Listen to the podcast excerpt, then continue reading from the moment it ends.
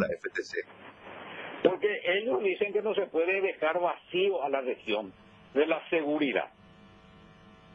Ellos dicen eso, pero yo te voy a asegurar que hablando uno a uno con muchos ganaderos, ellos tuvieron mucha presión y ellos a ellos se les sacó mucha mucha plata, mucho dinero, con el pretexto de que ellos también tienen que colaborar en contra de la de, la guerrilla, a ellos se les pidió dinero, se les pidió este carne, se les pidió, se les sacó mucho dinero, se les chantajeó a muchos. Yo conozco, yo conozco. ¿Pero quién le chantajeó? ¿La Fuerza de Tarea Conjunta?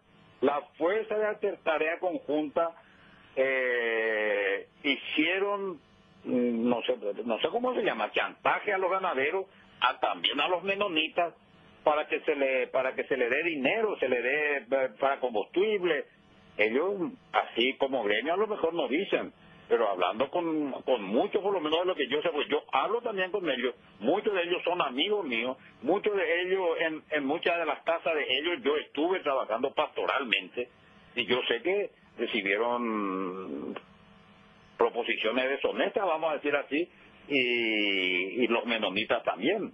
No sé si ustedes no recuerdan desde la prensa aquella vez que los menonitas atacaron a la Fuerza de Tarea Conjunta porque querían la Fuerza Tarea Conjunta que se le edifique, se le edifique un, un destacamento allí en, en Río Verde y con todas las comodidades, con, con aire acondicionado, todas esas cosas. No sé si ustedes recuerdan.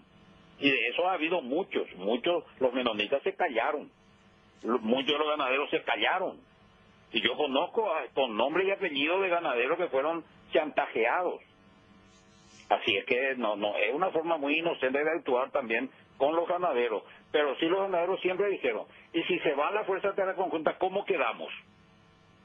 E, esa era, ese es el argumento, me parece, hasta hoy. En realidad que tienen razón.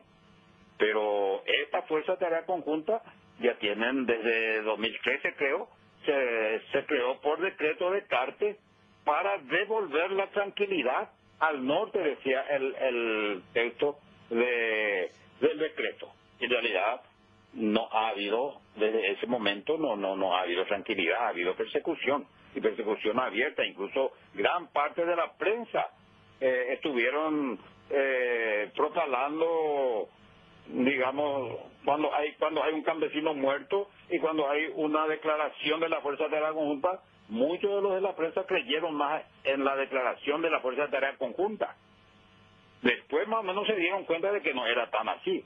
Muchas, mucho tiempo pasó así, eh, engrosando filas de pobres campesinos muertos como si fuesen soldados del EPP. Y no era así.